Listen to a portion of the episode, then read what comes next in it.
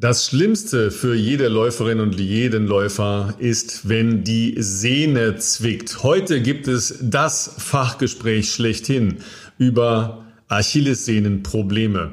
Und wer hätte das nicht schon mal selbst gehabt? Wir auch. Hier ist der Podcast Bestzeit von Philipp Flieger und Ralf Scholz.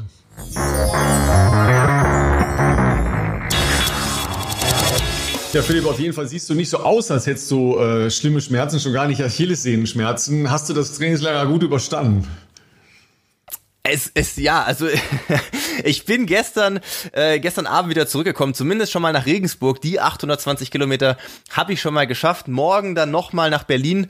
Äh, das wird auch noch mal ein kleiner Ritt, aber äh, ja, also schmerztechnisch gab es auch schlimme Tage im Trainingslager, aber zum Glück nur hier und da mal muskulär bedingt nichts äh, nix Ernstes, was jetzt äh, besorgniserregend wäre. Aber natürlich äh, werden wir nachher noch äh, auf das Thema Achillessehnenprobleme kommen. Äh, das äh, gilt für mich als Profi ähm, wie für viele La Freizeitsportler, aber leider muss man ja sagen, äh, dass das ja äh, jeden schon mal geplagt hat und äh, unter Umständen auch eine sehr, sehr langwierige Geschichte sein kann. Umso mehr freue ich mich, dass wir da so einen hochkarätigen Gast später dabei haben werden. Ja, ansonsten ähm, hatte ich heute noch nicht so viel Gelegenheit, die wenigen Stunden, die ich jetzt in Regensburg schon bin, zu genießen, weil äh, heute sehr viel passiert und alles gleichzeitig und packen auch noch. Also es ist hier Chaos bei mir zu Hause.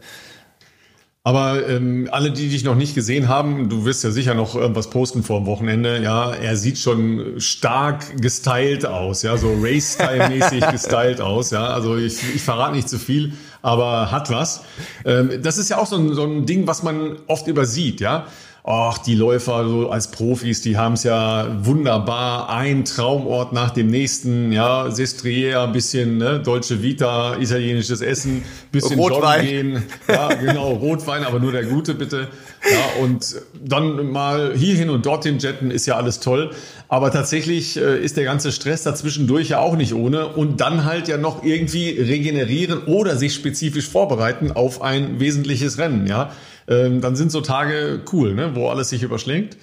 Ja, also äh, es ist halt auch klassischerweise immer so, dass genau an den Tagen, wo man am wenigsten Zeit hat, weil man nur kurz zu Hause ist und auspackt, vielleicht Wäsche wäscht, umpackt, äh, dann schon wieder eigentlich weiter muss, dass an den Tag natürlich besonders viel los ist. Also ich glaube, zwischen der Trainingseinheit heute Morgen, die natürlich jetzt nicht wahnsinnig groß ausgefallen ist, äh, Samstag ist Wettkampf, ähm, heute für die Leute, die zuhören, also die Folge kommt natürlich am Freitag, aber wir nehmen heute am Donnerstag auf und ähm, deswegen ja nur ein Dauerlauf, paar Steigerungen.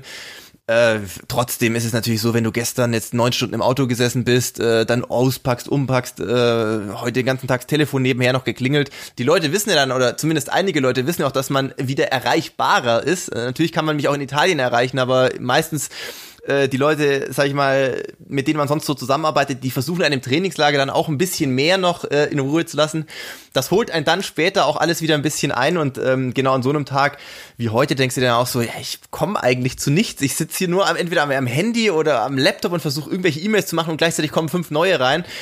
Ähm, deswegen, ja, ist es aktuell ein bisschen, ein bisschen viel äh, auf einmal, aber ich versuche das jetzt äh, noch in geordneten Bahnen zu halten und dann, ja, äh, gilt das Wochenende erstmal äh, ganz äh, dem, ähm, ja, zum einen dem 10 Kilometer Lauf am Samstag, dann aber natürlich auch dem Staffel-Event am Sonntag und dann fürchte ich mal, dass Montag bis Mittwoch nächste Woche werde ich viel Zeit hier äh, in meinem Büro verbringen dürfen. Aber so eine Veranstaltung ist ja jetzt auch mal wieder schön, dass man mal wieder einen Wettkampf machen kann. Absolut. Ähm, hast du jetzt die letzten Tage im Trainingslager da wirklich dann auch voll ausgetapert oder wie habt ihr jetzt die letzten Tage noch verbracht? Er schüttelt schon den Kopf. Oh, oh, oh. nee, Tapering gibt's bei Renato nicht. Außer also, für einen Marathon nur, vielleicht. Es gibt nur hart und weniger hart, verstehst du? Genau, genau. Ne? Also äh, ja, äh, viel Gnade hatte ich jetzt nicht zu erwarten im Training, ganz im Gegenteil. Also wir haben die Programme noch alle zusammen gemacht. Also äh, ich mit Sondre. Gut, man muss sagen, sagen, die letzten mh, mm, fünf Tage gab es ein paar Unterschiede. Nicht was die, die Tempoprogramme anbelangt, aber an den Zwischentagen war es bei mir insofern ein bisschen reduziert kilometertechnisch, dass ich an den Zwischentagen vielleicht dann nur noch 25 Kilometer gelaufen bin und, äh, und nicht wie Sondre 30 bis 40. Ähm, klar, der ist natürlich jetzt so nochmal äh, in Vorbereitung auf London und wie ich habe es ja in der letzten Folge schon angedeutet, der hatte jetzt in den letzten äh, Wochen auch einige Probleme, leider gesundheitlich bedingt. Der versucht man natürlich jetzt noch äh, den letzten Feinschliff irgendwie hinzudrehen und das in der Kürze der Zeit, da wird dann schon manchmal auch äh, in zwei Tagen sehr intensive Sachen gemacht. Äh, das also aber als Tapering würde ich es jetzt bei mir nicht bezeichnen. Also wir haben am Dienstag noch ein volles, volles Programm gemacht. Da kam ich am Ende auch auf dem Zahnfleisch daher. Ähm, ich glaube, er sieht das. Also Renato, bei Renato ist der Fokus, äh, wenn wir jetzt sagen, wir bereiten einen Marathon vor, dann liegt er auf dem Marathon. Und alles, was so on the way ist, sage ich jetzt mal, wird natürlich mitgenommen. Okay, natürlich wird diese Woche kilometertechnisch nicht so hoch sein wie die letzten Wochen, äh, die ja immer so im Bereich von 200 Kilometer waren, plus minus diese Woche ist natürlich niedriger. Gestern den ganzen Tag im Auto, morgen eigentlich auch wieder einen halben Tag im Auto. Klar, da wirst du jetzt nicht so viel trainieren. Ähm, ich werde morgen einen kleinen Shakeout-Run irgendwie am Nachmittag noch im, im Tiergarten machen, aber das war's dann auch. Ähm, aber ich sag mal, bis Dienstag äh, war das ganz normaler Trainingswahnsinn, sage ich jetzt mal. Und ich durfte Tausender mit Sondre machen am Dienstag. Das war wunderschön war das. Das war ein richtig, richtig, richtig schöner Morgen, der sich gezogen hat wie Kaugummi, weil ich dann doch, also es ist halt so, nicht jeder Tag ist gleich, so im Wettkampf wie im Training auch. Es gab sicherlich Tage, da ging es mir manchmal ähm, eine, eine Nuance besser als andere, was natürlich auch verständlich ist auf Basis äh, der Probleme, die er hatte. Aber es gibt halt auch Tage, da lässt er natürlich seine ganze seine ganze, seine ganze Klasse mal wieder aufblitzen, sage ich jetzt mal, und da siehst du halt kein Land. Also das ist dann halt wirklich ja, sagen wir mal, Dienstagmorgen, das hat sich, war dann auch in dem Nebel, ich weiß nicht, hat er einmal so eine Instagram-Story gepostet. Die letzten Tage hat das Wetter echt krass umgeschlagen. Also da ist jetzt richtig Herbst angekommen. Davor hatten wir auch noch relativ gutes spätherbstliches Wetter mit, ja, sagen wir mal, an guten Tagen hatten wir vielleicht 15 Grad. Das ist ja zum Trainieren wunderbar.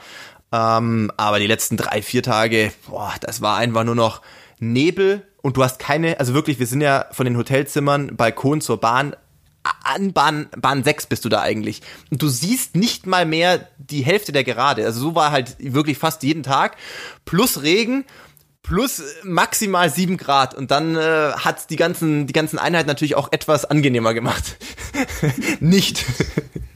Ja, wir, wir kommen ja gleich noch, äh, und das wird unser wirklich super spannendes Hauptthema sein, zu Belastung und Überlastung, die dann äh, sich in Sehnenproblemen niederschlägt. Ähm, Philipp hat eben schon meine Uhr gesehen. Ja, wir sind ja immer noch, wir haben uns noch kein einziges Mal übrigens getroffen seit Corona. Das, ja. das stimmt leider.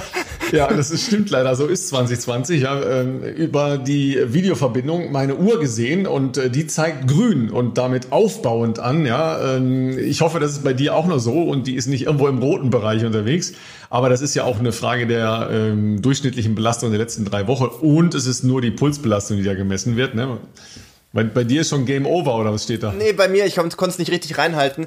Bei mir ist ein Tag trainierst du mal nicht, weil du den ganzen Tag im Auto bist, fährst du 820 Kilometer durch Europa und davor knüppelst du jeden Tag weg. Man sieht das leider. Da steht leider einfach unterfordert. Nach einem Tag. Was ist denn da los bei Polar? Also, sorry, dass ich einen Tag mal nicht trainiert habe. Äh, nach gefühlten, lass mal überlegen, vier Wochen, ja, knapp 800 Kilometern. Äh, und schon bin ich unterfordert. Also, das, okay, ich hab's verstanden. Ich muss eigentlich nochmal los wahrscheinlich heute. Ja, siehst du, du hast noch ganz andere Potenziale. Deine Uhr hat das schon erkannt, du noch nicht. Ne? Ja, bei mir, bei mir ist es ähnlich. Ich habe die Uhr quasi äh, übertölpelt, ja, nachdem ich am Wochenende ein ziemlich harten Ritt gemacht habe. 110 Kilometer war aber super, weil es fantastisches Wetter war. Ähm, habe ich gestern dann bei einer kleinen Ausfahrt äh, im flachen Westen von Köln, wo also überhaupt nichts mit Anstrengung oder Bergen ist, war ein bisschen windig, einfach mal die Uhr zu Hause gelassen, also vergessen. Ne? Also doof wie ich war, habe ich es vergessen. ja. Und das ist natürlich jetzt hier nicht mitgezählt und deshalb steht hier grün aufbauend, ja, oder äh, gleich sagt sie wahrscheinlich wieder, steh auf, du sitzt zu lange. Du sitzt ja. zu lange. ja, aber du bist unterfordert, das gefällt mir schon mal ganz gut, ja.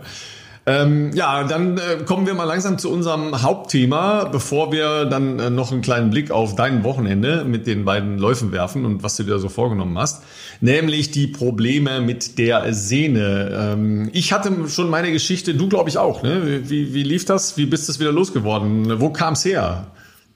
Also, äh, dass man das immer mal wieder latent hat, das kommt ja auch mal vor, ähm, je nachdem, was für eine Trainingsphase man sich befindet, ob man vielleicht mal wieder auf eine Bahnsaison trainiert, mal wieder Spikes anzieht oder sowas, das kann schon immer mal aufkommen. Aber ich hatte auch einmal wirklich äh, eine längere Zeit mit zu kämpfen. Das liegt jetzt schon bestimmt einige Jahre zurück, lass mal überlegen, 2012, 2013, so in dem Zeitraum, also schon bei mir länger, aber das war damals auch eine, eine, eine Phase über drei, vier Monate im Herbst, also ich glaube so Herbst bis Januar, Februar äh, des, des nächsten Jahres. Und das äh, war wirklich sehr, also einerseits unangenehm, weil schmerzhaft und natürlich auch einen im Alltag ähm, einschränkt, allein wenn du eine Treppe runtergehst, wenn du halt irgendwie deinen Vorfuß belastest, äh, war das immer schon einfach lästig.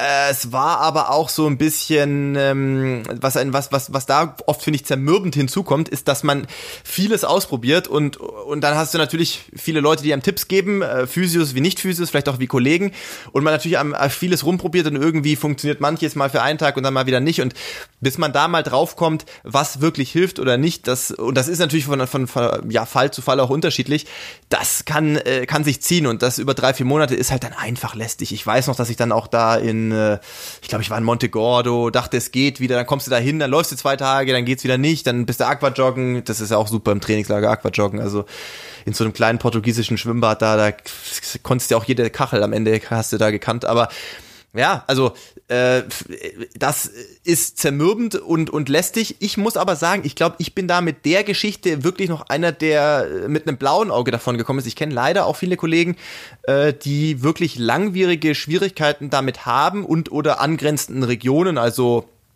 Manchmal ist es ja nicht nur direkt die Sehne oder oft beginnt sie erstmal mit der Sehnenscheide. Manche kriegen dann Probleme mit den Schleimbeuteln und so weiter und so fort. Manche kriegen dann irgendwie Probleme am Ansatz Richtung Hacklundferse und sowas. Das kann sich ja in verschiedene Richtungen leider auch äh, entwickeln im, im Sinne von verschlimmern. Und, äh, und da gibt's Leute, die, die haben permanent damit Probleme bis, äh, ja, bis zu OPs natürlich.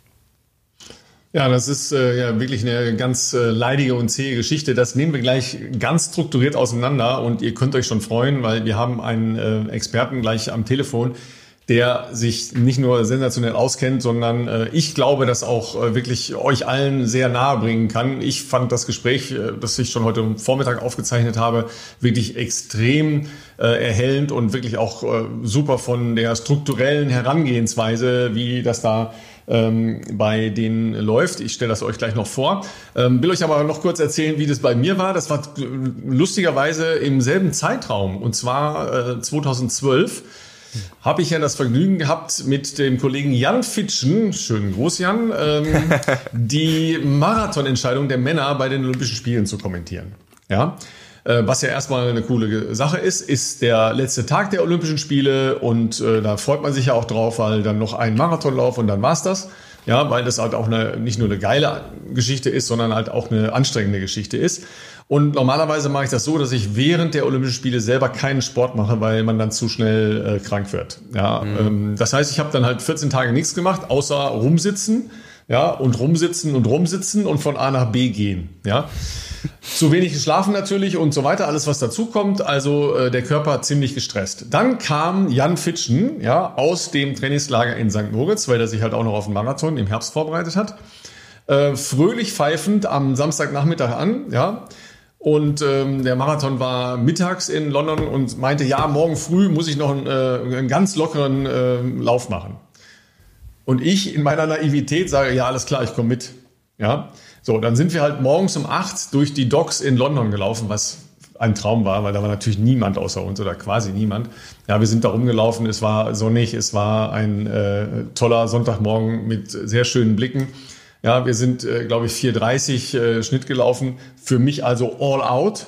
Ja, und Jan hat erzählt. Und gut, er, er kann sehr gut erzählen, er kann eine Menge erzählen und so weiter. Ja, so und danach war es schon ziemlich angespannt an meiner Sehne, ja. Also die ganze Zeit gesessen, ja, und irgendwie einfach alles nur den Körper runtergearbeitet und dann war es nicht gut mit der Sehne. So, dann bin ich halt noch ein bisschen weiter und dann meinte ich ganz dringend noch einen äh, Triathlon-Wettkampf in Stockholm machen zu müssen, mm. wo wir den äh, Weltcup übertragen haben. Und da gab es eben auch ein Age-Grouper-Rennen und da habe ich dann auch mitgemacht und hatte das ganze Rennen, war dann fünf Kilometer nur der Lauf, schon Probleme. Und abends hatte ich eine so dicke, geschwollene Sehne schon und so Probleme. Und von da an dann fast zwei Jahre. Ja, mit allem Schnick und Schnack, äh, MRT gemacht, Teilruptur nennt sich das dann, ja, weil die Sehne sich schon so ähm, dann poriert hatte, dass es halt einfach nicht mehr gut war. Und dann hat das auch sehr, sehr lange gedauert. Äh, mit so einem festen Schuh, also äh, mit, mit so einer Orthese und so weiter und so weiter. Also es war eine ganz, ganz, ganz langwierige und zähe Angelegenheit.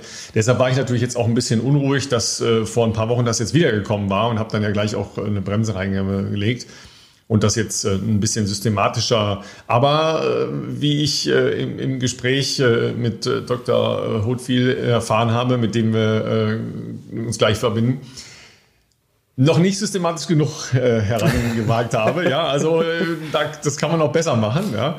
Deshalb äh, habe ich äh, jetzt auch schon mir vorgenommen, das ein bisschen anders zu machen. Aber äh, das Lernen aus solchen Dingen fällt einem ja dann auch immer wieder schwer, weil man dann schnell wieder subtrahiert, dass es eine Systematik hat und dass man auch wahnsinnig akribisch dann vorgehen muss. Ja.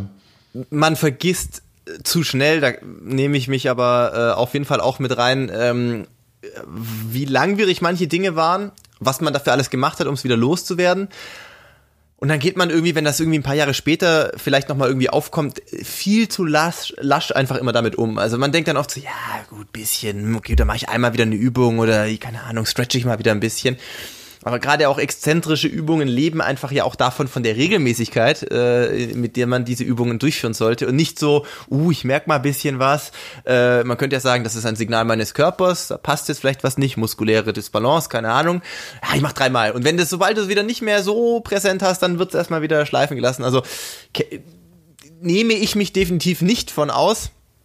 Ähm, gut, wir haben natürlich vielleicht als äh, Profis, sage ich jetzt mal, noch ein bisschen den wenn man so will, vielleicht Vorteil, dass wir doch relativ regelmäßig äh, natürlich mit Physiotherapeuten in unserem Alltag zu tun haben, die dann öfters mal im wahrsten Sinne des Wortes auch den Finger in die Wunde legen und da mal erinnern und sagen, Kollege, das wird so nicht besser, mach deine verdammten Übungen.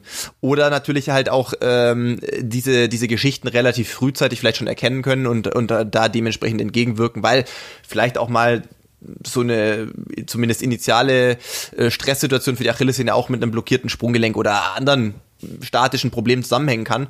Wenn du natürlich da jemanden hast, der diese, diese, ähm, den Körper immer also ganzheitlich betrachtet und solche Fehlstellungen irgendwo äh, im Auge hat und da dagegen wirkt, dann hat man schon eine gute Chance, sage ich mal, dass das äh, gar nicht so richtig erst aufflammt. Aber klar, das äh, verhindern lässt sich das nicht. Gerade wenn man zum Beispiel auch fällt mir eine Geschichte ein aus dem Frühjahr, äh, die den Herrn äh, Farah betreffen. Mo Farah war ja im Januar auch in Kenia und ich weiß, dass er früher, also sehr viel früher, auch vor vielen Jahren, bevor er, glaube ich, in die USA gegangen ist, damals ähm, zum Oregon Project, war er über den britischen Leichtathletikverband äh, häufig in Kenia im Trainingslager. Und die haben ja damals auch zusammen mit Lorna äh, Kiplagat ja damals auch diese Bahn gebaut mit äh, Kunststoffbahn und so weiter.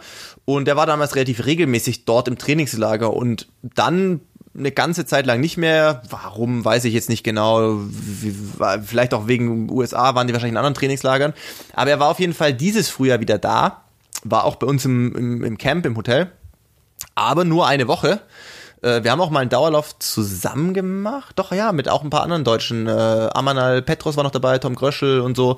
Äh, haben wir einen Dauerlauf gemacht. Da wollte er aber auf der, auf der, ja, auf dem ehemaligen Camarini-Stadion Gelände laufen. Also da haben wir quasi einen 15 Kilometer Dauerlauf in einem ehemaligen Stadion gemacht. Ähm, natürlich Aschenbahn, aber, oder was noch davon übrig ist, sagen wir es mal so. Ähm, und da dachte ich mir auch schon, das, das ist ja aber auch, also wenn du nach Kenia kommst, also da musst du halt dann mit leben, dass es hoch und runter geht und die Wege so sind, wie sie sind. Hat sich aber halt auch relativ schnell äh, dann vor Ort auch herausgestellt, das sieht man ja jeden Tag beim Essen oder also wenn du den da rumgehen siehst im, im, im Hauptgebäude da, äh, dass der Probleme hatte mit der Achillessehne und äh, und der wohl äh, also aufgrund der der sagen wir mal sehr herausfordernden Bodenbeschaffenheiten dort sage ich jetzt mal also sehr uneben ausgewaschene Wege grobe Steine kleine Steine da muss wirklich der Fuß und das Sprunggelenk extrem viel arbeiten. Der hat sich dann nach drei Wochen äh, die Achillessehne äh, zerschossen sage ich jetzt mal. Und das also Mo Farah auf einem Spinningbike zu sehen war auch ein Anblick auf jeden Fall. Aber, aber das war jetzt auch nicht so, das sah jetzt nicht aus, als ob er da in seinem Element war, sag ich jetzt ja, mal. Da, da kommen wir, da kommen wir schon noch wieder zu, Philipp. Ne? Das ist für so. dich ein sehr seltsamer Anblick, ja, für ja, mich nicht. genau. Er, er, sah auch nicht so glücklich aus. Das kann ich natürlich auch nachvollziehen. Also das war auch so, sein Trainer hat ihn darauf gesetzt, aber das war jetzt auf jeden Fall nicht sein Element. Und der ist tatsächlich auch nach fünf, sechs Tagen abgereist nach, äh, ich glaube, von da dann nach Äthiopien ich war jetzt noch nie in Äthiopien am Trainieren, aber da wird wohl viel äh, in Sululta auf so einem großen, ja, wie nennt man das wohl, Grasareal trainiert. Also es ist wie so ein überdimensioniertes Grasfeld einfach und da laufen die einfach drumrum, kreuz und quer, wie auch immer. Und das ist natürlich, glaube ich, für die, für die, ja, für die Achillessehne, aber auch für den ganzen Fuß natürlich etwas weniger wahrscheinlich belastend, schätze ich mal. Aber bevor wir äh, Schätze, denke, äh, wollte schon immer mal äh, gehört haben, äh, weiter mit diesem Thema umgehen, wenden wir uns doch jetzt dem Experten zu.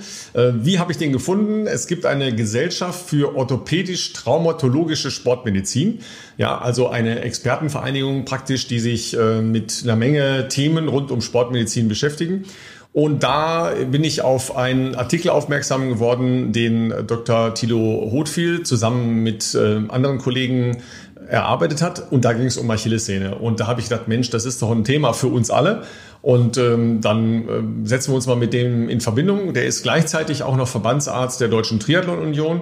Also der arbeitet mit Menschen, die äh, viel Sport treiben und die natürlich häufig von diesen Problemen kommen. Aber ihr werdet gleich schon im ähm, Gespräch mit ihm feststellen, er hat einen Blick auf äh, die, die gesamte Sportszene und äh, auf Profis wie auf äh, Alltagsjogger. Und das ist äh, wirklich eine spannende Angelegenheit. Und deshalb ähm, hören wir da jetzt mal rein. Eins sei noch dazu gesagt, Philipp hatte heute Morgen keine Zeit, weil er war beim Coiffeur seiner Wahl, ihr wisst das. Ja, Föhn, Legen, Schneiden und äh, die ondulierte Dauerwelle, das dauert halt ein Weilchen. deshalb habe ich ihm, deshalb habe ich ihm äh, das Gespräch heute Morgen abgenommen. Aber ähm, das wird jetzt eine spannende halbe Stunde. Ähm, hört mal rein.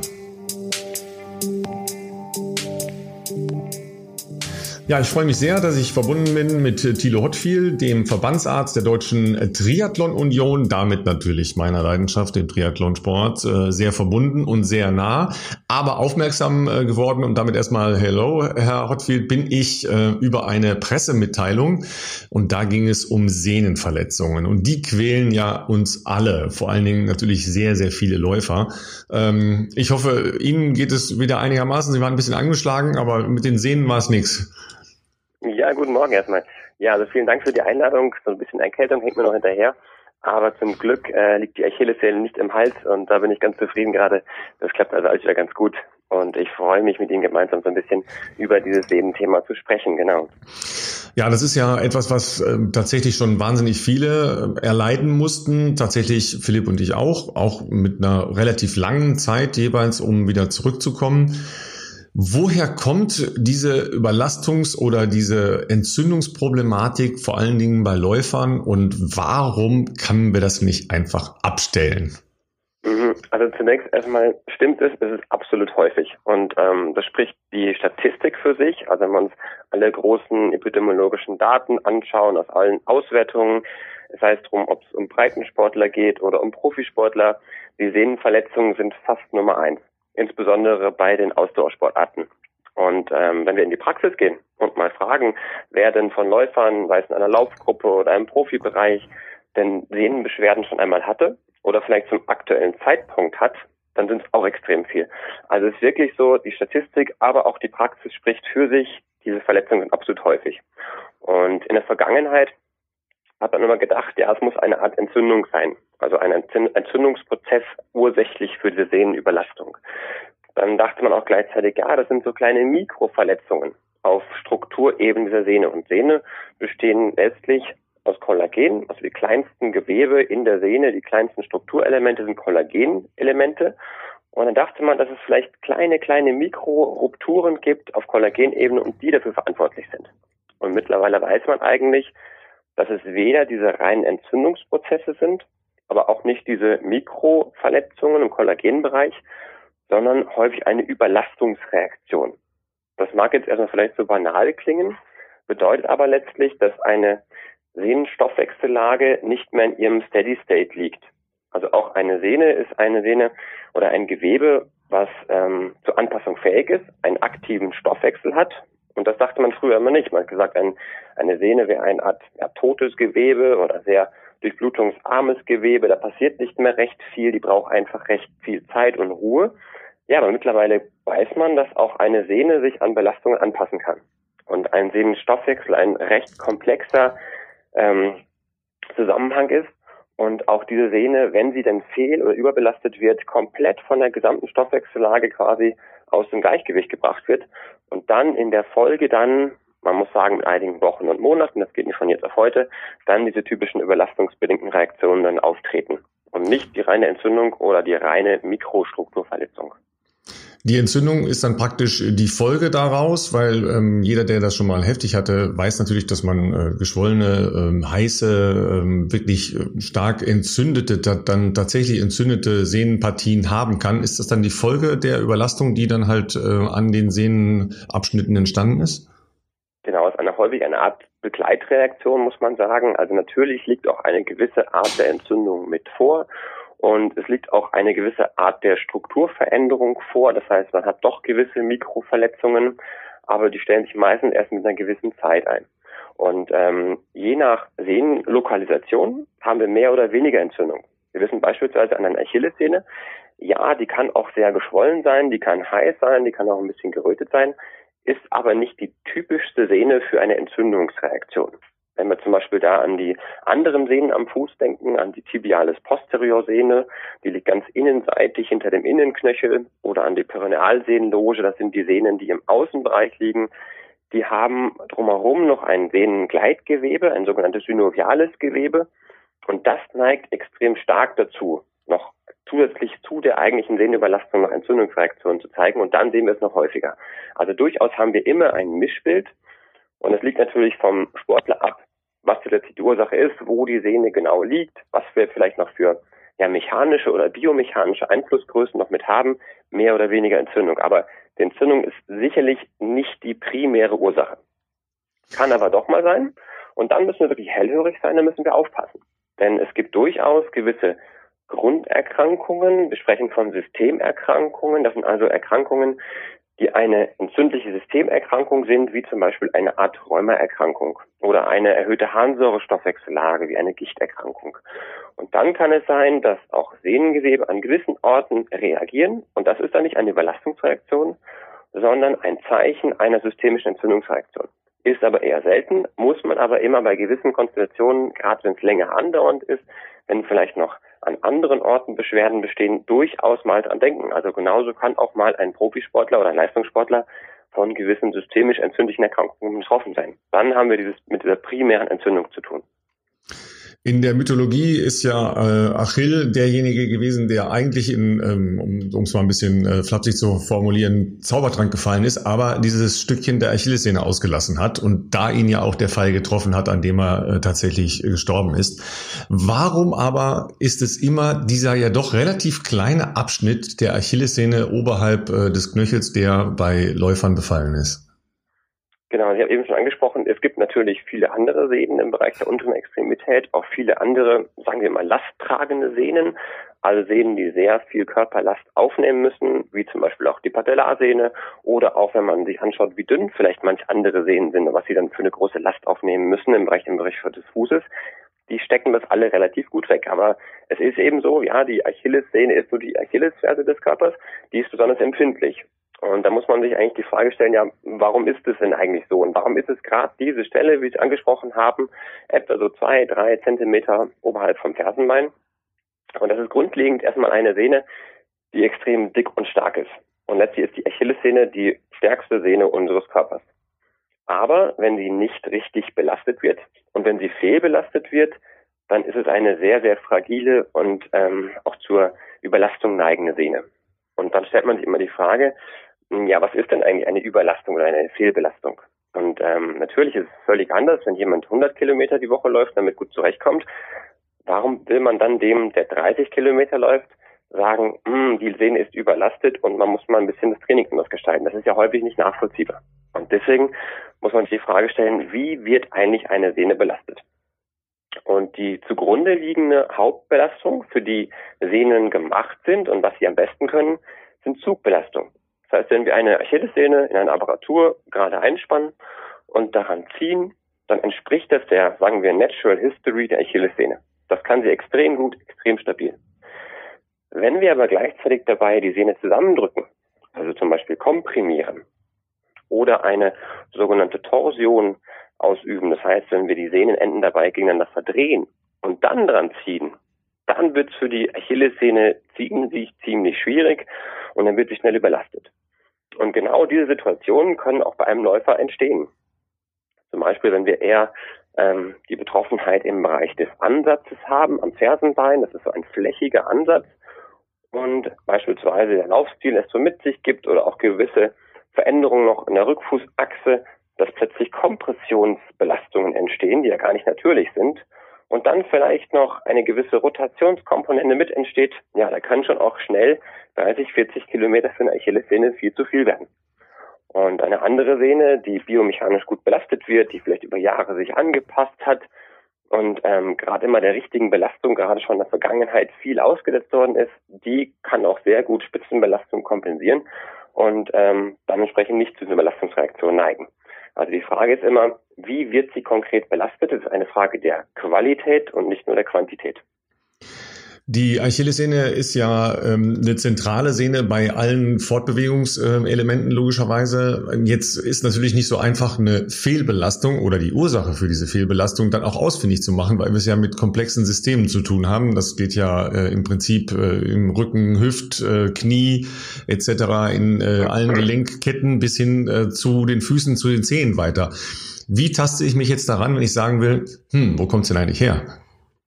Genau, das ist entsprechend eine ziemlich, ziemlich komplexe Sache und ähm, gerade häufig ist der Athlet gerade in der Anfangszeit so seit auf sich allein gestellt. Vielleicht kommuniziert er es auch nicht gleichzeitig sofort, dass er da Schmerzen hat, sondern man überlegt vielleicht erstmal selber nach, woher kommt denn jetzt, was ist die Ursache und dann ist man ziemlich schnell erstmal allein gestellt und ist erstmal schwierig. Und das Wichtigste ist zunächst erstmal als Läufer zu erkennen, ich habe da überhaupt ein Problem. Ja, denn wenn man sich ehrlich zu sich selbst ist, wie weit läuft man denn eigentlich noch weiter?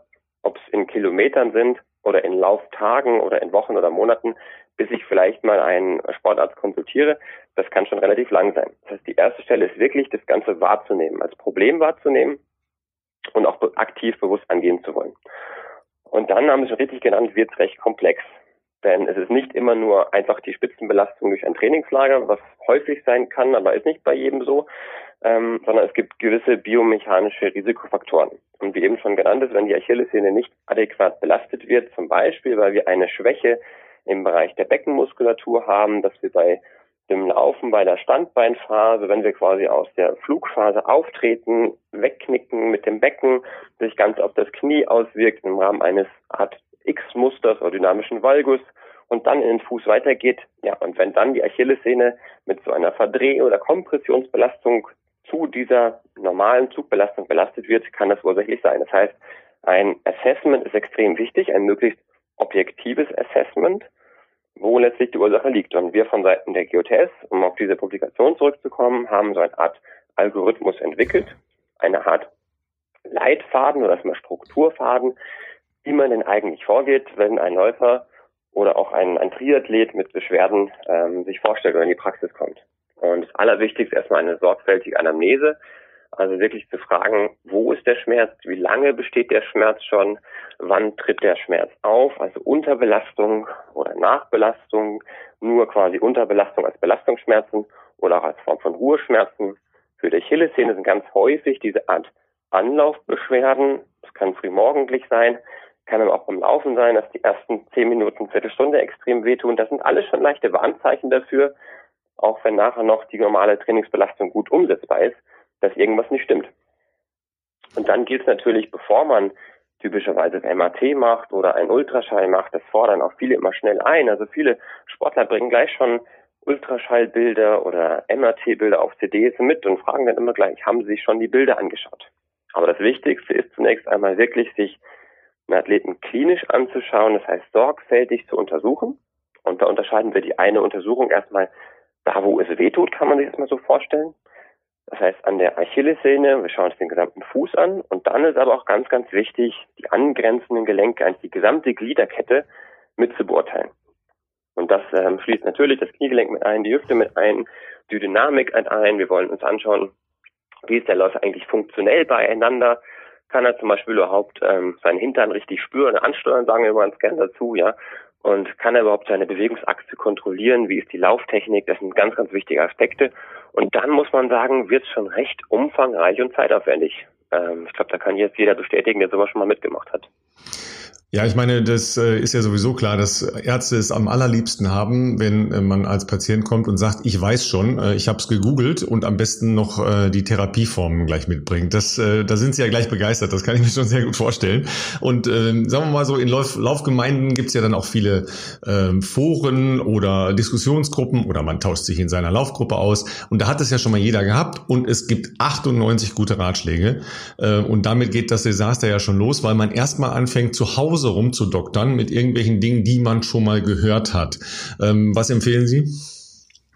Genau, also der Klassiker, was man häufig in vielen Foren liest und was auch sogar viele Läufer mir berichten, ist, dass sie selbst schon ausprobiert haben, mit der ähm, mit der Zahnbürste des Voltaren auf der Achillessehne drüber mm. einzureiben, schön einzumachen. ja. Das ist, glaube ich, nicht der erste Tipp der Wahl. Ähm, grundlegend setzen wir auch jetzt wieder da an, wo wir vorhin bei den Ursachen angesetzt haben. Wenn wir sagen, es gibt gewisse Überlastungsreaktionen, dass eine Sehne sich nicht mehr an die richtige Belastung anpassen kann, dann müssen wir uns die Frage stellen, erstmal, was ist denn jetzt die Ursache? Und bevor wir jetzt kompliziert an das Becken gehen und das Kniegelenk gehen, müssen wir grundlegend begreifen, dass die Sehne, die jetzt gerade wehtut, die vielleicht geschwollen ist, die dick ist und die uns zwickt und nicht mehr ermöglicht, dass wir einfach eigentlich unserer Leidenschaft, unserem Beruf, wie auch immer nachgehen können, dass da irgendwas nicht stimmt, dass die überlastet ist. Und wir müssen diese Stoffwechsellage wieder umstellen. Das ist das Wichtigste. Wir müssen die Stoffwechsellage so umstellen der Sehne, dass sie sich wieder von selbst aus regeneriert, anpasst und Belastung wieder ermöglicht. Das klingt erstmal jetzt ganz einfach, ist auch eigentlich relativ einfach. Das heißt, wir müssen wissen, welche Stellschrauben können wir drehen, damit wir den Sehnenstoffwechsel wieder anpassen können. Und ganz, ganz entscheidend ist die Mechanik. Wir wollen die Belastungen bewusst ins Training einbringen und bewusst die Belastungen induzieren, die diese richtigen Stoffwechselprozesse auch induzieren.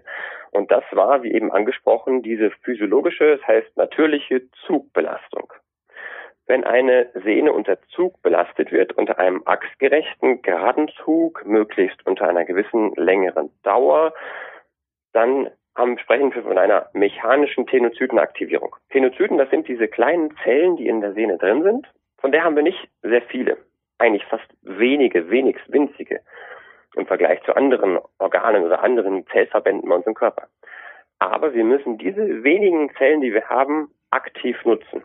Und wir sprechen von dieser mechanischen Tenozytenaktivierung, das heißt durch ein bewusstes, gezieltes Training, also eine gezielte Lasteinwirkung wie es der Natural History der Sehne entspricht, kann diese Sehne wieder aktiv dazu beitragen, selbst sich quasi zu heilen, indem diese Tenozyten, diese am Stoffwechselprozess aktiven Zellen Kollagen herstellen.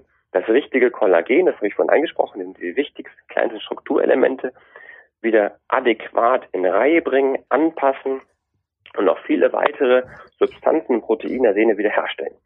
Und das schafft nur die Sehne für sich selbst, muss man sagen. Das heißt, eine richtige Belastung, die dem Stoffwechselprozess entspricht, muss eingehalten werden. Und da sind erstmal auslösende Faktoren, also Über- und Fehlbelastung zu vermeiden. Das ist komplex. Das ist die Trainingsbelastung, die vielleicht zu viel ist oder relativ gesehen zu viel ist.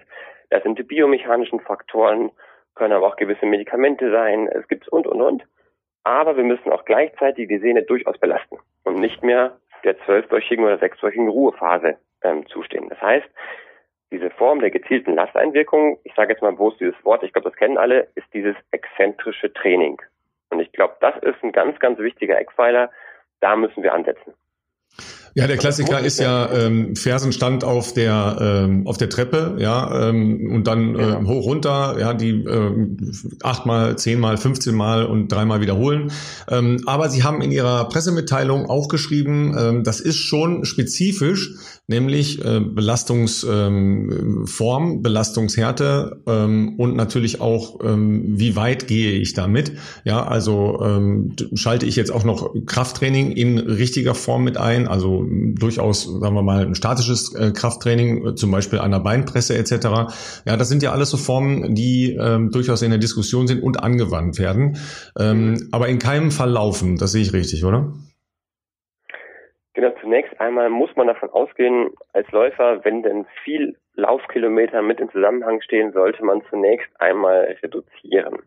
Ähm, das hängt von der Gesamtbelastung ab. Wenn jemand in der Woche 80, 100 Kilometer läuft, dann muss er nicht komplett auf Null runtergehen. Ja, allein für den Kopf. Wir wissen nämlich, wie schwer es einem Läufer fällt, wenn man gar nicht mehr läuft. Ja, das tut richtig weh. Ja, und auch ein Läufer tut sich zum Teil schwer, mal ein adäquates Krafttraining zu machen. Das heißt, allein für die Motivation hilft es ungemein, vielleicht erstmal zu reduzieren und die Belastung ein bisschen anzupassen. Vielleicht erstmal den, den weichen Waldboden zu nehmen und gleich, nicht gleich die Straße abzurennen. Und dann haben wir natürlich sehr, sehr früh richtig mit diesem Krafttraining anzufangen. Es muss eben nicht nur diese Exzentrik und die Treppenstufe sein, sondern es gibt prinzipiell einmal mit einer längeren Lasteinwirkung mit einer hohen Belastung die Sehne aktiv zu belasten, um diese Tenozyten, um die Stoffwechsellage anzupassen. Und dieses exzentrische Training bezieht sich immer auf einen Muskel. Das heißt, viele glauben und viele sagen immer, ja, ich habe meine Sehne schon exzentrisch belastet oder die musste schon exzentrisch belasten.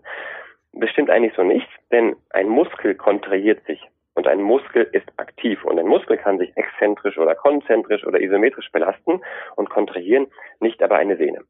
Eine Sehne ist eigentlich relativ egal, denn wenn der Muskel sich belastet, wird die Sehne einfach nur auseinandergezogen. Das bedeutet letztlich, dass es um eine gezielte Belastung angeht. Und wenn ich auf einer Treppenstufe stehe, nur auf den Zehenspitzen und erstmal Last aufnehme, dann ist es noch lange nicht exzentrisch, denn Exzentrik bedeutet, dass der Muskel von seinem Ursprung und Ansatz sich verlängert, also gedehnt wird, währenddessen er aber aktiv kontrahiert und quasi eine Kraft ausübt. Und zunächst reicht es auch erstmal, wenn man nur auf der Treppen, Treppenstufe stillsteht. Das ist eine sogenannte isometrische Belastung. Oder erstmal nur ganz langsam hochgeht, eine konzentrische Belastung. Das würde ich in jedem Fall zuerst machen, denn exzentrische Belastung, radikal und hart ausgeführt, ist schon extremst belastend für eine Sehne und würde ich nicht gleich zu Anfang machen. Das heißt, diese erste Phase, diese Akutphase, die Laufkilometer erstmal reduzieren. Alternativsportarten für einen Triathleten bietet sich immer ideal an, aufs Rad zu gehen oder entsprechend auch zu schwimmen. Plus ein schon frühzeitiges, erstmal sagen wir, Low-Level Krafttraining, isometrisch, konzentrisch, für die Achillessehne oder für die entsprechend dann ja für den Unterschenkelmuskel, der aktiv sich anspannen muss. Gleichzeitig aber auch nie außer Acht lassen, die Glutealmuskulatur. Viele kennen die Übungen auf der Seite. Das ist diese Beinschere, die gemacht wird, dass man auch die Glutes mit aktiviert, dass die Oberschenkelmuskulatur, die Kniesteuerung mit, mit angepasst wird. Und danach erst, wenn wir so einen Zeitraum haben von drei, vier Wochen, vielleicht schon eine Verbesserung eigentlich spüren im Alltag, dann kann auch die Trainingsbelastung gezielt für die Achillessehne gesteigert werden und dann können wir die Lastung dort steigern. Und das ja. Allerwichtigste ist, dass wir wieder ins Laufen zurückkommen möchten. Und wenn wir ein Intervall haben von beispielsweise sechs Wochen exzentrischem Training oder Training, dann ist es beendet und dann sollen wir wieder laufen. Und das klappt häufig nicht. Das heißt, wir brauchen einen gewissen Transferphase, wo wir in diesem aktiven Training und Krafttraining auch wieder schnellkräftige Phasen hineinbringen. Denn die Achillessehne ist nicht für die Exzentrik gemacht. Und es gibt nicht den Wettkampf, sei es hobbymäßig oder Profi-Wettkampf vom exzentrischen Training. Der schafft am meisten auf der Treppenstufe, das ist Quatsch. Wir wollen ja wieder laufen. Und ähm, wichtig ist, den Transfer zu schaffen. Das heißt, dass wir was mit der exzentrischen Trainingsbelastung erarbeitet haben, oft mühselig über Wochen, man spricht mindestens von 10, 12 Wochen. Das möchten wir wieder in diese schnellkräftige Dynamik hineinbekommen. In diese kurzen Dehnungs-, Verkürzungszyklen der Achillessehne. Und dann ist es extrem wichtig, gerade in diesem Zeitraum, nach acht Wochen, zehn Wochen, auch dieses exzentrische Training wieder mit einem Lauf-ABC zu kombinieren, mit ganz leichten Übungen, die bewusst immer den Transfer zwischen ganz langsamem Laufen, leichten Sprungkraftbelastungen, Lauf-ABC auf dem Rasen einfach zusammen mit diesen exzentrischen Belastungen kombinieren. Und da hilft natürlich ein Trainingstagebuch extrem viel, um wirklich zu wissen, was habe ich in welcher Woche gemacht und wie war wirklich jetzt meine Belastung der letzten sechs, acht, zehn Wochen. Und da muss man sich so ein bisschen professionelle Hilfe wirklich annehmen oder auch, sei auch erfahrene Laufkollegen, um das gezielt zu steuern, was mache ich wie in welcher Woche, um auch so einen gewissen Horizont für sich selber zu haben. Denn es tut jedem weh, die Laufbelastung zu reduzieren oder Schmerzen Achillessehne zu haben. Und da hilft es, wenn man ein konsequentes Therapie- und Rehabilitationsziel hat. Ja, wir haben in äh, diesem Podcast schon oft äh, die Segnung des Triathlonsports äh, angepriesen. Also ich habe das äh, relativ häufig gemacht, weil ähm, Alternativtraining natürlich für Läufer dann immer zumindest auch ja die Option hat, Sport zu treiben und sich überhaupt zu belasten. Und wenn wir es genau nehmen, sind ja Triathleten äh, nur Läufer mit äh, alternativen Bewegungsformen vorher. Aber ähm, einen anderen Punkt ähm, haben wir ja auch noch, und zwar sieht man ja als Normalsterblicher dann relativ oft Menschen, die seltsam äh, eben auch an Treppenstufen oder an ähm, Laternenpfeilen oder Bäumen stehen und ihre ähm, Sehnen dehnen. Das heißt, was ist denn ähm, in der äh, Technik des Dehnens oder überhaupt sinnvoll, wenn man entsprechende Probleme mit den Sehnen hat? Genau, man muss also unterscheiden, wenn man exzentrisches Training durchführt, dann ähm, dehnen wir gleichzeitig auch den Muskel, aber er muss sich dabei aktiv kontrahieren. Und dieses Gefühl, was dabei entsteht, ist ja häufig so eine Art, so, ein, ja, so eine Art Dehnungsschmerz im Muskel. Ja, das empfindet jeder ein bisschen anders. Und wenn man zum Beispiel einfach am Laternenpfahl oder irgendwie am Pfosten seinen Unterschenkel lehnt oder die Unterschenkelmuskulatur und es zieht so ein bisschen so in der Wade und der Achillessehne, dann lasst man noch so ein bisschen den Körperlast noch mit drauf, dann fühlt es sich schon so ein bisschen ähnlich an. Ist aber was völlig anderes.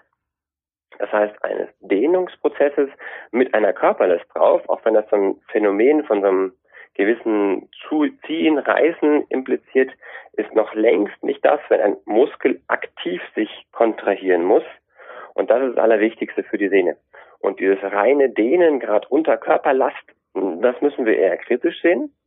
Wir sehen aber häufig, dass auch die angrenzenden Muskelgruppen ja, einen erhöhten Tonus, also Spannung aufweisen und dass dann ein Dehnen im Sinne einer ja, Muskeltonuslockerung sinnvoll ist. Und das bedeutet aber, dass ein Muskel gedehnt wird, ohne dass die Last drauf geht.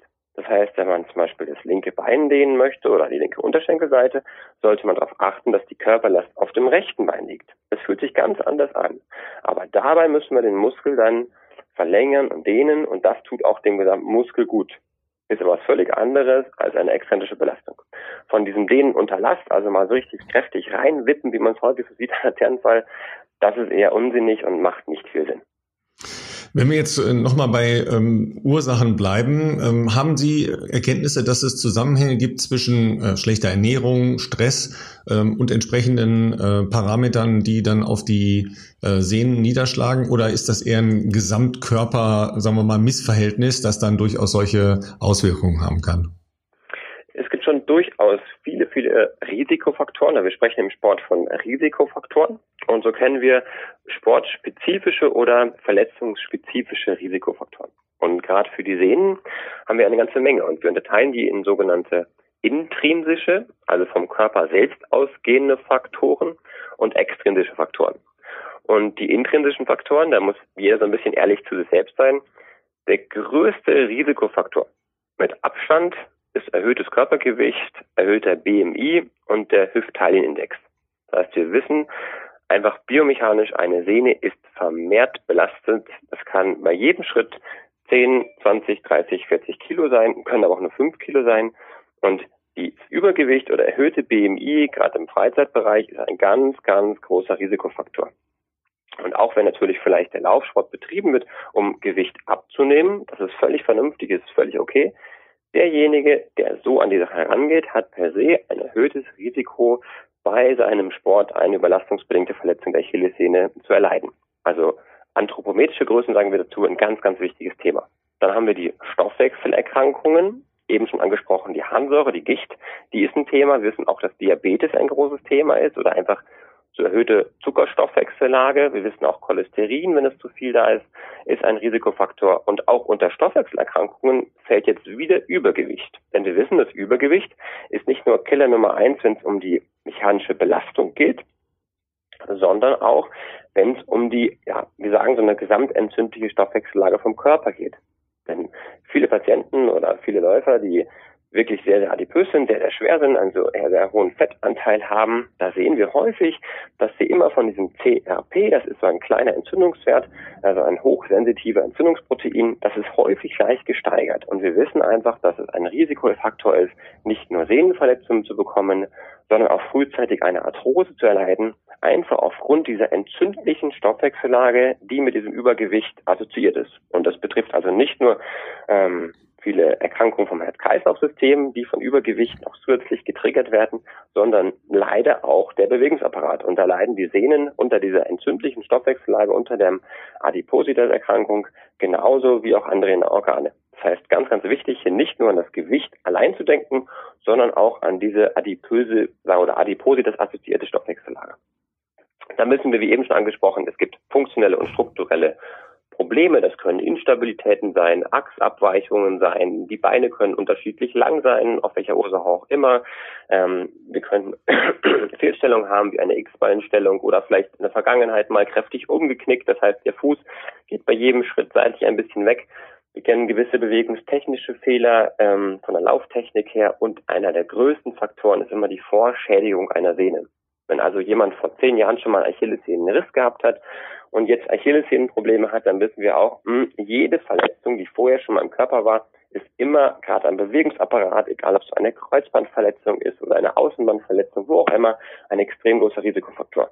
Und das war jetzt gerade eine ganze Menge, die ich aufgezählt habe. Und umso komplexer ist es, wenn quasi der Läufer mit seiner Achillessehnenbeschwerden in die Klinik kommt oder in die Praxis kommt, wo auch immer, das braucht Zeit, das braucht Ruhe und das braucht einfach auch ein sehr, sehr gutes Vertrauensverhältnis zwischen dem Läufer und dem Arzt und man muss sich einfach dafür Zeit nehmen. Ja, deshalb ist ja ähm, ein Zauberwort, wie in vielen Bereichen logischerweise, Prävention. Das heißt, was kann ich tun, damit ich möglichst diese äh, Zahl der ja doch äh, relativ üppigen äh, Risikofaktoren äh, minimiere? Ähm, Zauberwort ist natürlich immer ähm, Gymnastik. Ähm, heute spricht man von funktionellem Yoga, äh, Krafttraining etc. Alles, was natürlich Sie wissen, das wahrscheinlich aus Ihrer Praxis Läufer nicht so gerne machen. Ähm, was empfehlen Sie? Was ist so eine äh, gute Prävention, um, sagen wir mal, Leute, die nicht äh, stark vorbelastet sind, zu bewahren? Genau, wenn wir uns also quasi durch Literatur wälzen, aber auch durch die Praxis, was so einzelne Athleten vielleicht immer schon so mit Risikofaktoren mit sich gebracht hat, dann sehen wir, es ist eine riesen Latte. Ja, und das können wir natürlich nicht jedem zumuten, dass er für sich das alles komplett abfrühstückt und seinen ganzen Lebensstil umändert. Ja, aber ich denke, ein ganz, ganz wichtiges Thema ist eine bewusste Wahrnehmung der Trainingsbelastung. Also die Trainingssteuerung sollte nicht nur dazu da sein, um die Leistung, letztlich die Laufgeschwindigkeit im Hinblick auf ein Wettkampfereignis oder auf eine Saisonplanung anzupassen, sondern natürlich auch, um die Anpassungen an den Bewegungsapparat anzupassen. Und da brauchen die Sehnen häufig immer oder gerade auch die Knochen, die immer Stressfrakturen, immer mit am längsten. Das heißt, eine vernünftige Steigerung von Belastungsumfang und Intensität ist absolut Nummer eins. Dann besonders beim Laufen wissen wir, dass auch ja, wechselnde extrinsische Faktoren, wie zum Beispiel der Untergrund, ein Problem sein kann. Das muss aber nicht ein Problem sein. Ziemlich viele Läufer vertragen auch viele Laufkilometer auf Asphalt. Es gibt aber welche, die vertragen die einfach fast gar nicht. Und da muss man wirklich sich das bewusst machen und einfach so ein bisschen seine Laufplan und Trainingsgestaltung anpassen. Insbesondere denken wir an diese vielen kleinen geteerten Wege, wo es links und rechts so ein bisschen so kuppelförmig verläuft. Wenn man auf der linken Straßenseite läuft, dann läuft man häufig immer zur Außenseite hin ähm, runter. Das bedeutet, wir haben eine gewisse biomechanische Fehlbelastung einfach mal die Straßenseite wechseln, mal auf der rechten Seite laufen, wenn es der Verkehr entspricht. Oder bewusst mal die Straßen, die man vielleicht in den letzten Wochen viel gelaufen ist, wo es dann zu Problemen kam, mal meiden, mal wieder auf den Waldboden gehen. Also wir wissen einfach aus Erfahrung, auch wenn jetzt die harte wissenschaftliche Evidenz nicht so groß ist für diesbezüglich, dass aber die ähm, Auswahl und Anpassung der Trainingsstrecke, des Untergrundes, aber auch ein Schuhwechsel immer wieder eine Option sein kann. Das muss man einfach ausprobieren. Ähm, allerwichtigste, denke ich aber, ist absolut die vernünftige Trainingsplanung und eine realistische Einschätzung, gerade was die Trainingssteigerung angeht. Jetzt haben Sie äh, Krafttraining und, und ähm, Beweglichkeitstraining ähm, nicht genannt. Äh, welche Rolle würden Sie dem zumessen? Basic haben wir natürlich auch noch und da tun sich natürlich die Läufer ein bisschen schwer, wie Sie eben gesagt haben. Ähm, Krafttraining ist nicht jedermanns Sache, da fühlt sich nicht jeder Läufer so wohl, wenn man irgendwie eine Handel im, im Nacken hat. Ja. Aber ein ganz, ganz wichtiger Anteil hat natürlich nicht nur neben einer vernünftigen Belastung der Achillessehne, und da wissen wir in der heutigen Zeit noch gar nicht genau, ob denn dieses exzentrische Training oder auch konzentrisch oder ähm, isometrisch nur bei Verletzungen sinnvoll ist oder auch zur Prävention. Durchaus, denke ich, macht es Sinn, auch diese Treppenstufenübungen mit in den Trainingsalltag zu integrieren, wenn ich denn eher ein Krafttraining mache. Das heißt, wenn ich ähm, vielleicht zweimal die Woche für eine halbe Stunde oder vielleicht täglich zu Nachrichten eine Viertelstunde, dann muss man gucken, dass man es einfach für sich so ein bisschen in den Alltag ermöglichen kann. Dass man diese gezielten Übungen für die Achillessehne oder für die Ansteuerung der Unterschenkelmuskulatur mit integriert. Ähm, viele machen dann Vorschläge und sagen, ja, ich möchte vielleicht einfach zweimal die Woche präventiv ein exzentrisches Training meiner Achillessehne machen. Die tut aber nicht weh, aber ich will es vermeiden. Da wissen wir eigentlich noch gar nicht, macht das wirklich Sinn? Hat man wirklich einen Benefit davon oder nicht? Das heißt, allgemeines Krafttraining für den gesamten Körper insbesondere Rumpfmuskulatur, Bauchmuskulatur, Stärkung auch des gesamten Beckengürtels, der Glutealmuskulatur, dass man, wie wir so sagen, seinen Hintern wieder spürt beim Laufen. Ja, das können viele nicht mehr. Ähm, aber auch Kniemuskulatur. Und dann kann man gerne so ein bisschen diese Übungen speziell für Achillessehnenm integrieren. Aber ein Grundkernkonzept ist das Krafttraining. Und da sogar haben wir auch eine richtige evidenzbasierte Datenlage Krafttraining vor Verletzungen schützt. Und ich denke, mit dem Argument sind auch viele Läufer zu überzeugen und vielleicht auch unter einem gewissen Setup, das heißt vielleicht in der eigenen Laufgruppe, in einen Kraftraum zu integrieren und reinzubringen. Das muss keiner für sich alleine machen und da hilft es einfach vielleicht manchen, wenn man in der Gruppe trainiert. Das heißt, wenn sich Läufer zusammentun und dann ein vernünftiges Krafttraining machen, das kann richtig Spaß machen. Vielleicht, wenn man danach noch ein kleines Lauf-ABC mit integriert, das würde ich immer empfehlen.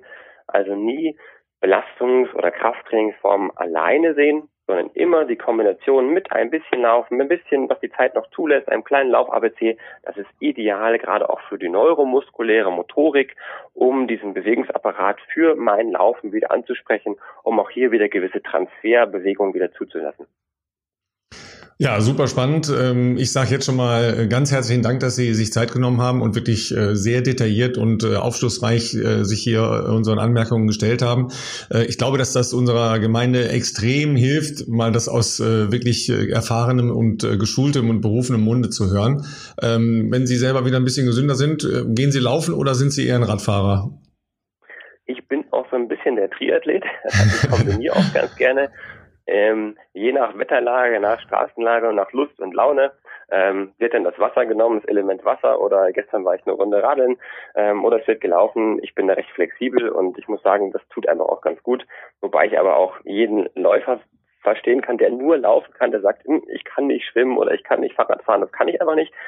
Denn wenn man sich so ein bisschen wirklich so auch so in die Natural History, sage ich mal ganz gern, unseres menschlichen Körpers hineinversetzt, ich glaube, da kommt man an dem Laufen nicht vorbei. Laufen ist schon eine ziemlich gute Sache und entspricht eigentlich unserer Körpernatur. Ich glaube, da kann mir jeder Läufer zustimmen. Ja, absolut. Dann äh, sage ich trotzdem nochmal äh, gute Besserung, damit äh, auch die letzten Überbleibsel der Erkältung äh, weggehen und äh, nochmal äh, tausend Dank äh, für dieses wirklich sehr aufschlussreiche Gespräch. Läuft bei mir. Wie immer könnt ihr auch eure Kommentare logischerweise dazu hinterlassen. Wir schreiben auch nochmal den äh, Artikel, den Dr. Hutfiel geschrieben hat, in die Shownotes rein. Und ähm, dann bin ich gespannt auf eure Rückmeldungen. Aber ich habe das Gefühl, dass sich da viele wiederfinden werden. Ja, ja also wir versuchen ja immer wieder, das habt ihr in der Vergangenheit schon mitbekommen, äh, natürlich Experten äh, hier auch mal wieder mit einzubinden äh, oder auch natürlich Sportkollegen von mir, aber ich glaube, hiermit haben wir auf jeden Fall äh, mal jemanden gehabt, der sehr, sehr, sehr gute Praxisbeispiele äh, hier mit reinbringen konnte für, für alle von uns auf jeden Fall. Äh, und äh, selbst wenn jemand äh, das große Glück hatte, damit noch nicht zu tun zu haben, dann äh, ja ist das, glaube ich, trotzdem äh, für den Fall der Fälle schon mal äh, gut zu wissen, an was man sich halten sollte. Ja, vor allen Dingen äh, die, die präventiven Geschichten sind ja wirklich äh, etwas, was man was man ja oft gerne subtrahiert. Ne? Da geht man mal ja eben eben nicht äh, ins äh, Fitnessstudio oder macht sein, sein Krafttraining oder sein Dehnen oder die Beweglichkeitsübungen nicht. Und ja, ja, das kennt ja jeder von uns. Ne? Das erste, was gekürzt wird normalerweise, gell? Gut, über den Punkt bist du ja jetzt logischerweise, was das Wochenende angeht, äh, deutlich hinaus. Zehn Kilometer Vollgas am Samstag, am Sonntag äh, kleine Shigimigi-Staffel. Ne, da müsst ihr auch ein bisschen rennen, ne? weil ihr lauft ja gegen äh, die Zeit von Elliot Kipchoge. Das ist schon auch relativ äh, beanspruchend. Aber äh, wie sieht's denn für Samstag auf? Was, was hast du dir vorgenommen? Auf wen triffst du überhaupt? Ich habe es gar nicht so genau auf dem Schirm. Ich habe auch erst äh, vorgestern, glaube ich, eine, eine Startliste geschickt bekommen, die, sagen wir mal, große Teile der deutschen Langstreckenszene auf jeden Fall beinhalten. Ich würde mal sagen, es ist ähnlich gut besetzt wie Frankfurt, wobei da ein paar Leute fehlen. Also klar, gut, Arne ist natürlich kurz vor, Arne Gabi in dem Fall kurz vor, vor dem London-Marathon. Amanal Petros ist jetzt aktuell in St. Moritz im Trainingslager. Tom Gröschel ist aktuell äh, in St. Moritz im Trainingslager. Ansonsten sind aber trotzdem äh, zum Beispiel die anderen beiden Nominierten, also Vornominierten aus dem Frühjahr, die sind zum Beispiel dabei. Tobias Blum, Simon Stützel, einige der Regensburger, ein sehr, sehr schneller Kenianer. Äh, ich glaube, der hat eine 27 10 oder sowas stehen. Also bin mal gespannt, äh, wie der losläuft. Ähm, ansonsten gibt's bei mir nicht viel Taktik fürs Wochenende, muss ich sagen, weil äh, A, nicht speziell vorbereitet, beziehungsweise getapert, einfach, sag ich mal, hinstehen und äh, feuerfrei, ne? Also gucken, was halt die Beine hergeben jetzt ähm, aus, aus dem Trainingsblock raus. Und ich glaube, dass auch das so ein bisschen der Hintergedanke ist, den Renato da sieht. Er möchte, glaube ich, einfach jetzt wissen, Jetzt müsste ich lügen. Ähm, da sieht man mal, wie professionell ich mich auf meinen Marathon vorbereite. Ich habe keine Ahnung, wie viele Wochen wir vor Valencia sind, aber ich glaube, es sind 10, 11 Wochen vor Valencia. Also das heißt, wir haben natürlich noch viel Zeit äh, bis zum Marathon, umso besser ist es natürlich, äh, natürlich war es jetzt super, dass ich vor Ort mit ihm trainieren konnte und er auch wirklich die Einheiten alle gesehen hat, aber ein Wettkampf ist ja trotzdem nochmal was anderes. Und für uns als, ich sage jetzt mal Marathonläufer, ist halt 10 Kilometer somit die kürzeste Strecke, die irgend noch eine Relevanz hat, weil 5 Kilometer ist halt sehr, sehr weit weg von dem, was wir sonst so machen. 10 ist schon eine Zubringerleistung, die natürlich auch Rückschlüsse auf einen Halbmarathon zulassen und das natürlich auch wiederum dann für einen Marathon. Insofern ist die 10 jetzt schon mal interessant zu gucken, okay, zweieinhalb Monate vor Valencia, wo stehen wir denn da? Beziehungsweise um auch daraus aus den Ergebnissen dann vielleicht auch äh, gewisse Stellstrauben im äh, Training zu verändern. Und dass ich am Sonntag nochmal starte, ja, ist jetzt vielleicht nicht lehrbuchmäßig, aber äh, ich sag mal, es erinnert mich an Special Block.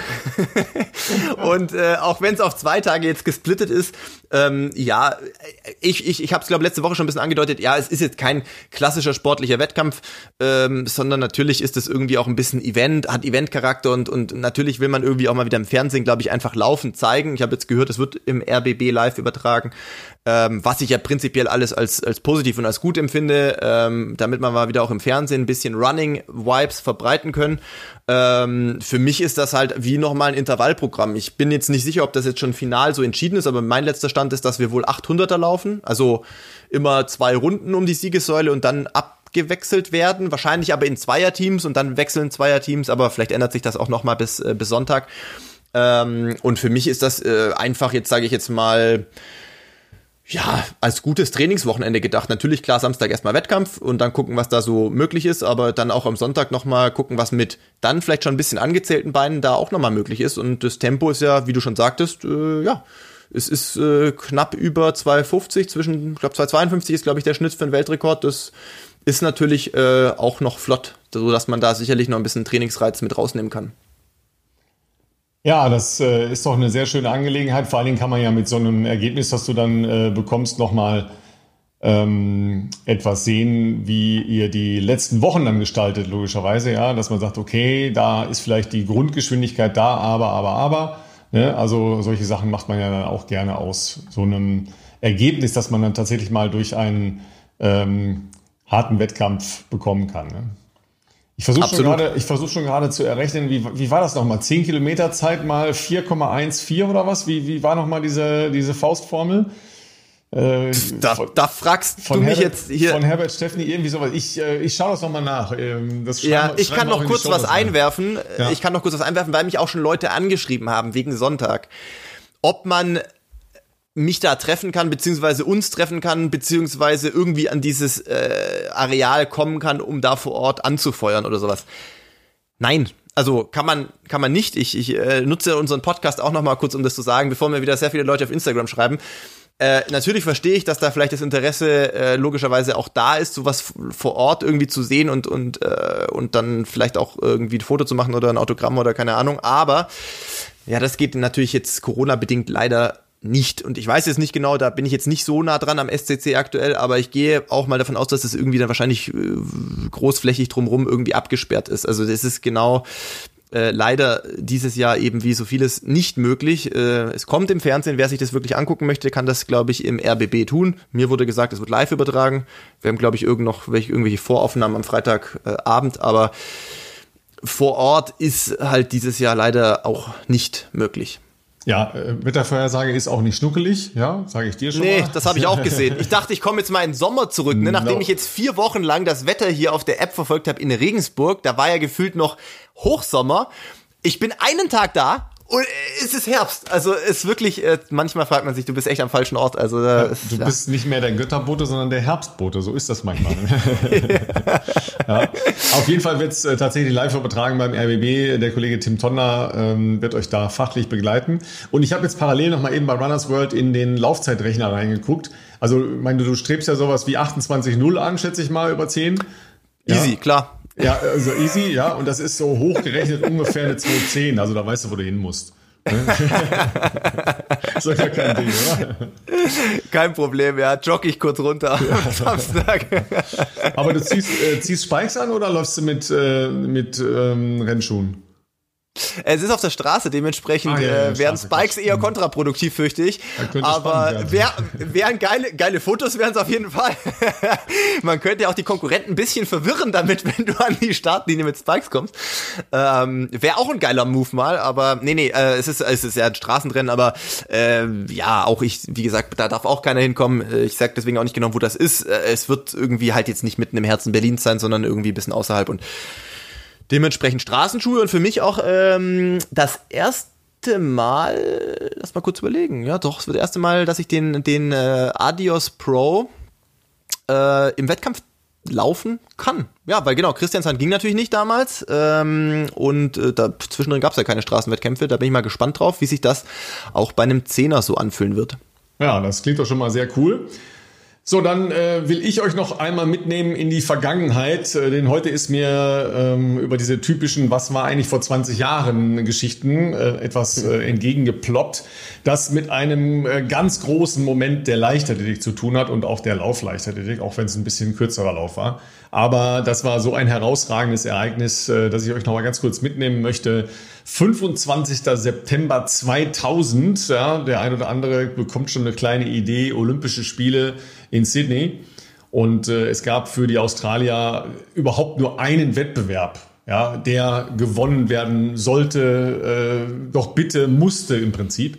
Das waren die 400 Meter der Frauen. Kathy Freeman, die schon bei der Eröffnungsfeier das äh, Feuer entzündet hatte, die dann über 400 Meter gegen ihre langjährige Rivalin Marie-José Perec, diese fantastische Läuferin aus Frankreich, die in Atlanta vier Jahre vorher das Doppel gewonnen hatte, über 200 und 400 antreten sollte. Letztlich ist es da nicht zu gekommen, überhaupt zu dem Duell, weil äh, die Perec schon vorher abgereist ist, also vor den Wettbewerben. Äh, sie habe sich zu sehr unter Druck gesetzt gefühlt von den australischen Medienvertretern, die ihr praktisch auf Schritt und Tritt gefolgt sind. Das ging übrigens am Flughafen schon los.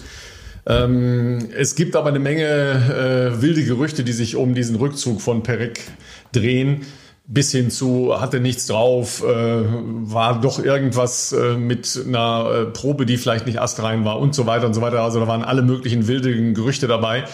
Sei es drum, jedenfalls hat äh, sie nicht an dem 400-Meter-Wettbewerb überhaupt teilgenommen und dann dieser 25. September. 110.000 Zuschauer im Stadium Australia. Mehr Zuschauer gab es noch nie für olympische Wettbewerbe in der Leichtathletik. 110.000 Menschen wollen nichts anderes als dass Casey Freeman diesen verdammten Lauf gewinnt. Ja. Und sie hatte natürlich sieben Konkurrentinnen, aber eigentlich nur einen Gegner, nämlich die Erwartungshaltung eines ganzen Volkes. 20 Millionen Australier haben auf dieses Rennen geschaut. Die ganze Zeit vor dem Rennen war die schon so super angespannt, konnte nicht lächeln, gar nichts und war hyper nervös. Dann vielleicht erinnert ihr euch, äh, ich mache äh, auch äh, hier einen Link in die Show Notes, die Originalreportage von Channel 7, das ist der amerikanische, Quatsch, der australische Sender, die das damals live übertragen haben. Die hatte einen Spezialanzug von Nike bekommen und zwar den Swift, den Swift-Anzug. Ja. In äh, grün, gelb und silber. Mit einer ein, Kapuze, ne? Ein Ganzkörperanzug mit Kapuze, mit, ja. ähm, mit langen Armen, die bis über die äh, Hände gezogen waren, äh, bis unten hin. Man muss wissen, das war ja Frühling in Australien, 25. Mhm. September. Und es war wirklich kühl an den Abenden. Also das war jetzt kein schnuckeliges Leichtathletikwetter. Und dann absolute Stille zum Start. Absolute Stille.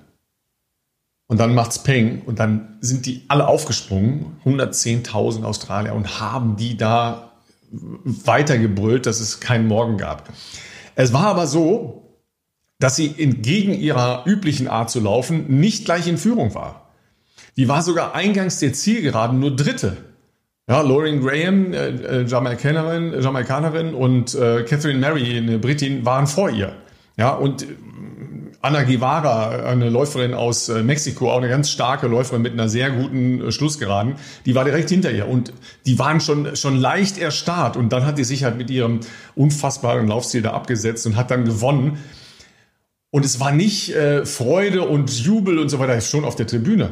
Aber bei Katie Freeman nicht, sondern die wirkte einfach nur wie paralysiert. Ja, man merkte, wie nur eins von ihr abfiel, nämlich diese unglaubliche Erwartungswucht, die auf ihr lastete. Ja, und es war nur so eine Erleichterung. Ja, und das sagte auch die Amerikaner, auch die, warum sage ich mal amerikanische, die australische Kommentatorin, die sagte, What a relief. Was für eine Erleichterung für Katie Freeman. Also ein ganz großer Moment der olympischen Geschichte. Müsst ihr euch nochmal anschauen. Ist wirklich spannend. Äh, nebenbei, drei Tage später ist das Stadion fast abgerissen worden, als ein äh, völlig unbekannter, für, für die Weltöffentlichkeit, Jay Torima, im Weitsprung fast den Weltmeister äh, Ivan Pedroso geschlagen hätte. Erst im letzten Versuch hat er sich durchgesetzt. Da haben die so getrommelt, da hat das Stadion gewackelt. Ja, ein, eine riesige 110.000 Menschen Betonschüssel hat gewackelt. Da guckst du dich schon mal um und schaust nach dem äh, Rettungsausgang. Also das kann ich euch schon sagen. ja. Übrigens an dem Tag ähm, ist äh, Haile Gebre Selassie gegen Paul Tergat äh, über 10.000 Meter Olympiasieger geworden. Ein legendäres Rennen. Und auch brutales Finish. Ja, auch ein unglaubliches Finish. Also könnt ihr euch auch nochmal angucken, gibt es auch im Olympic Channel. Und Michael Johnson hat da sein zweites Gold über 400 Meter geholt, musste aber eine Viertelstunde lang warten im Innenraum, weil die, die ähm, Ehrenrunde von Katie Freeman davor war und so lange gedauert hat. Die Ach, haben eine Viertelstunde Wahnsinn. rumgestanden. Ja, das ist äh, schon auch crazy, aber das war ganz großer, ganz großer Augenblick und ganz großer Abend der Leichtathletik. Magic Monday heißt der seitdem in Australien. In Australien.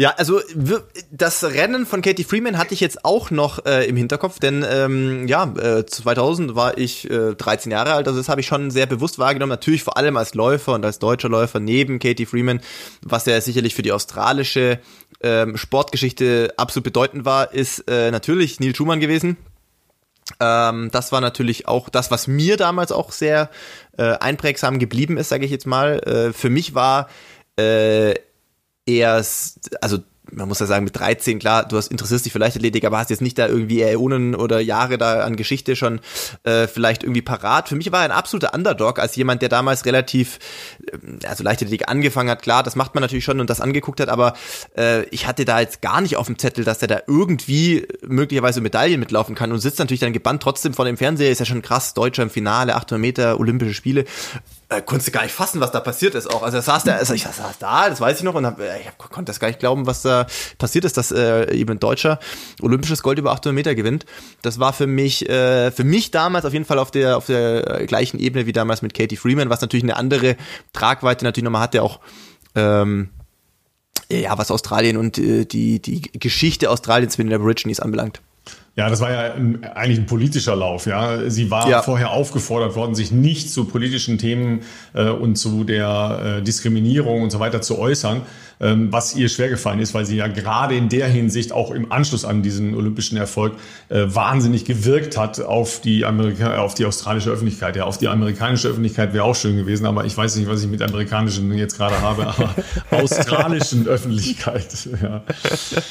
ja, so sind äh, sind so Momente, die dann ja auch einen beeinflussen, ja. Und ähm, wie gesagt, ich durfte da im Stadion sein. Das war großartig. Am nächsten Morgen übrigens gab es Vorläufe über 200 Meter bei Männern und Frauen und Diskuswerfen äh, Qualifikation der Frauen. Also ein geiles Programm, also nicht so geiles Programm logischerweise. Ja. Was war im, was war im Stadium Australia? Morgens um 9.05 Uhr ging die Qualifikation mit Franka Dietsch damals los. Ja. Was war im Stadium ah. Australia? Keine Ausverkauft. 110.000 Menschen da drin. 110.000 Menschen zu diesem Programm.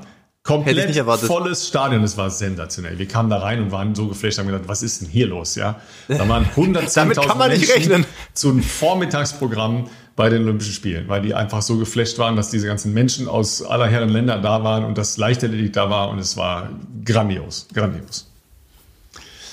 So kann es auch gehen. Okay, du wirst äh, ohne 110.000 Menschen am Wochenende auch äh, auskommen müssen. Be beide Events ja. ohne Zuschauer, aber ja, ja äh, man macht das Beste draus. Es ist ja immerhin mal ein Schritt mal wieder in eine sportliche, ich sag, nein, ich sag nicht Normalität, aber überhaupt, dass es sowas wie Wettkämpfe wieder gibt. Insofern, wir nehmen, was wir kriegen können und ähm, ja, wollen uns da mal nicht beschweren. Und ganz im Gegenteil, äh, ist ja schön, dass da was auf die Beine gestellt wird. Und ähm, freue mich trotzdem drauf, wenn wir irgendwann, ich sage jetzt nicht nächstes Jahr und ich sage nicht nächstes Frühjahr, ich will da gar keine Deadline setzen, aber irgendwann mal wieder sowas ähnliches haben werden wie das, was wir kannten, das wäre schön. Äh, mit den ganzen schönen ähm, Vibes drumherum, was da alles so dazugehört. Ähm, das wird auch irgendwann mal wieder kommen. Aber fürs Erste, genau, für mich jetzt hier weiter packen und äh, noch ein paar Dinge hier am Rechner erledigen und dann äh, geht's morgen früh zeitig auf die Autobahn, damit ich äh, ja hoffentlich dann schon gegen Mittag rum in Berlin bin und dann habe ich ja da auch noch ein paar Termine, bevor es dann am Samstag endlich ans Rennen geht. Ja, mein Lieber, dann äh, lass du dich nicht stressen. Ihr äh, befolgt ja die Dinge, die wir mit äh, Dr. Thilo Hotfiel besprochen haben. Äh, herzlichen Dank nochmal an der Stelle. Und äh, dann sage ich, äh, entspanntes Wochenende dir, ein erfolgreiches Wochenende und wir hören Dankeschön. uns nächste Woche. Ne? So long. Wir hören uns nächste Woche. Macht's gut. Ciao, ciao.